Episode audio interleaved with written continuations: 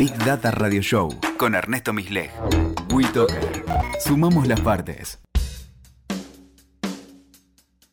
Hola, bienvenidos al episodio número 31 de Big Data Radio Show. Los que nos trajo aquí son los datos. En nuestro WeToker hablaremos de los datos y cómo estos están cambiando nuestra vida. En esta nueva temporada nos encuentra con la garganta afónica de gritar injusticias, con los puños llenos de verdades, desalambrando las estructuras de poder, empoderando, saliendo a la calle reclamando por nuestros derechos, vamos a hablar de los casos de corrupción más recientemente que enfrenta nuestro país. Un Corso Gómez del Big Data. En las últimas semanas salieron a la luz dos importantes casos de corrupción, con numerosos puntos de contacto. Se tratan de los aportantes truchos a la campaña de Cambiemos en la provincia de Buenos Aires y los cuadernos de las coimas durante el kirchnerismo. Ambos dos reflejan el oscuro sistema de financiamiento de la política. Pero además, y donde me voy a centrar, hablan de datos. En un caso, el registro de los aportantes y en el otro, el registro de los viajes con los bolsos llenos de dinero. Con diferentes tecnologías de soporte de la información, sí, incluso con distintos fines, uno ocultar y el otro visibilizar. En su novela Crímenes Imperceptibles, Guillermo Martínez narra los actos de un asesino serial, cuyos crímenes intentan seguir una serie aritmética. La trama se vuelve interesante cuando uno de esos crímenes parece no seguir la serie. Martínez nos dice, ¿cuál es la mejor manera de ocultar un crimen? Si no en una serie de crímenes. Desde ya algunos años, los aportes personales a las campañas electorales quedan registrados y es información pública y accesible. Allí se indica quién realizó el aporte, el monto y por qué medio fue hecho el depósito, si en efectivo, transferencia bancaria, etc. Los arquitectos de la maniobra de los aportes truchos en provincia de Buenos Aires tomaron dinero en efectivo, hasta el día de hoy se desconoce su origen, y construyeron numerosos, cientos de aportes de montos en efectivo.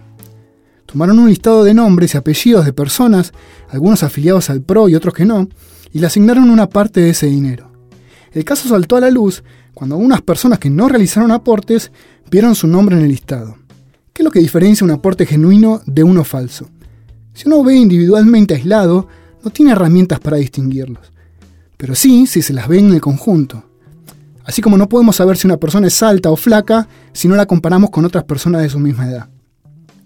Ernesto Calvo, politólogo y profesor de Maryland, describe el patrón histórico de aportes de campaña. Cuanto mayor la edad tiene el donante, mayor es el monto de la donación.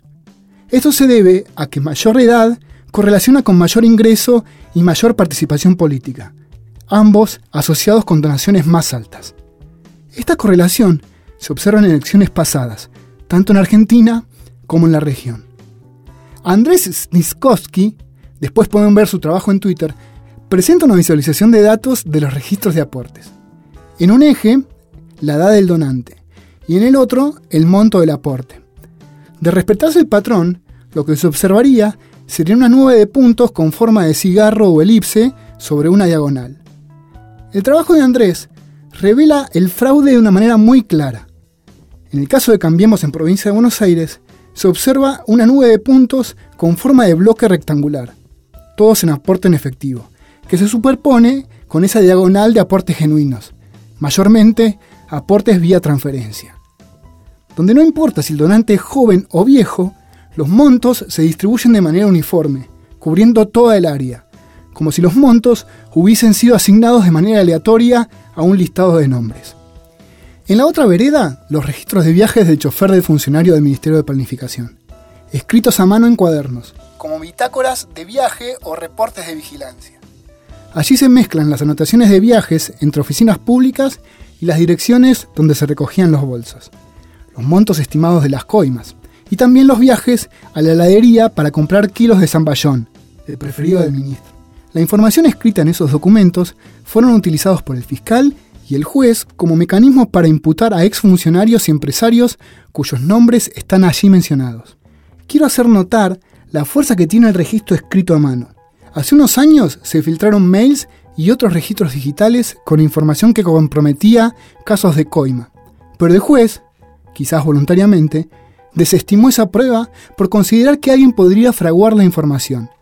Y él no tenía, de nuevo, tampoco tenía muchas ganas, ¿no? Herramientas para garantizar la veracidad de la información. Los cuadernos fueron quemados declaró el chofer. Solo se tienen unas fotocopias que realizó el periodista quien los acercó a la justicia. Si las fotocopias son válidas o no, eso me excede.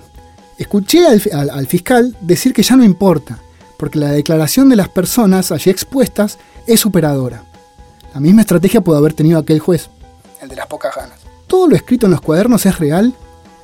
Incluso si toda la información fue escrita por el chofer, ¿cómo dar fe que no se escondió información falsa? Como los crímenes imperceptibles de Guillermo Martínez. Entre todos los viajes con bolsos de dinero, pueden mencionarse viajes no realizados o bien ocultar viajes que sí se realizaron. A diferencia de los aportes, donde sí hay evidencia y se conocen las correlaciones entre edad y monto, los crímenes seriales de los viajes y bolsos recorren un camino nuevo, antes no recorrido, permitiendo inflar o achicar el tamaño de las coimas y ser imperceptibles. Le dejo un abrazo y buena semana. Escuchaste Big Data Radio Show con Ernesto Misleg. Sumamos las partes.